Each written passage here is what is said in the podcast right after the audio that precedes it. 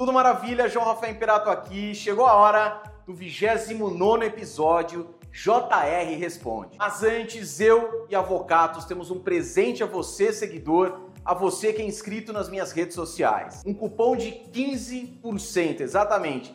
15% de desconto. Para ganhar esse desconto é muito fácil. Na descrição, acesse o link da Avocatos utilize o cupom IMPERATO15. Hora da pergunta, quem mandou dessa vez foi o Carlos Eduardo. Qual a sua dica para quem está iniciando no direito? Carlos, muito obrigado pela pergunta. Eu não vou dar uma dica, não. Darei logo três dicas, por isso papel e caneta e vá anotando. A primeira dica, você tem que cumprir as cinco etapas. Primeira etapa, saber muito bem o que você quer. Você quer ser um advogado referência na sua área?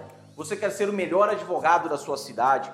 Você quer estar entre os top 5 melhores advogados na sua área de atuação? A segunda etapa, o porquê que você quer isso. É isso, é esse porquê que vai te motivar. A terceira etapa é o planejamento. Você tem que ter muito claro, tudo bem planejado para chegar até seu ponto B. A quarta etapa, que é onde 90% das pessoas param, é a execução. De nada adianta você saber o que você quer, por que você quer, planejar para chegar lá e não executar. E a quinta etapa, checagem. Uma determinada frequência checando aquilo que está errado para corrigir e aquilo que está dando certo para melhorar. A segunda dica, organização. Ser organizado é fundamental na vida do advogado. Não estou falando somente em relação aos prazos processuais. E a terceira dica, paciência. Costumo dizer aquelas pessoas que me procuram querendo saber se a advocacia dá um retorno rápido. Se você quer um retorno rápido, procure outra profissão. A advocacia dá dinheiro sim, dá muito dinheiro, desde que bem trabalhado. Para isso,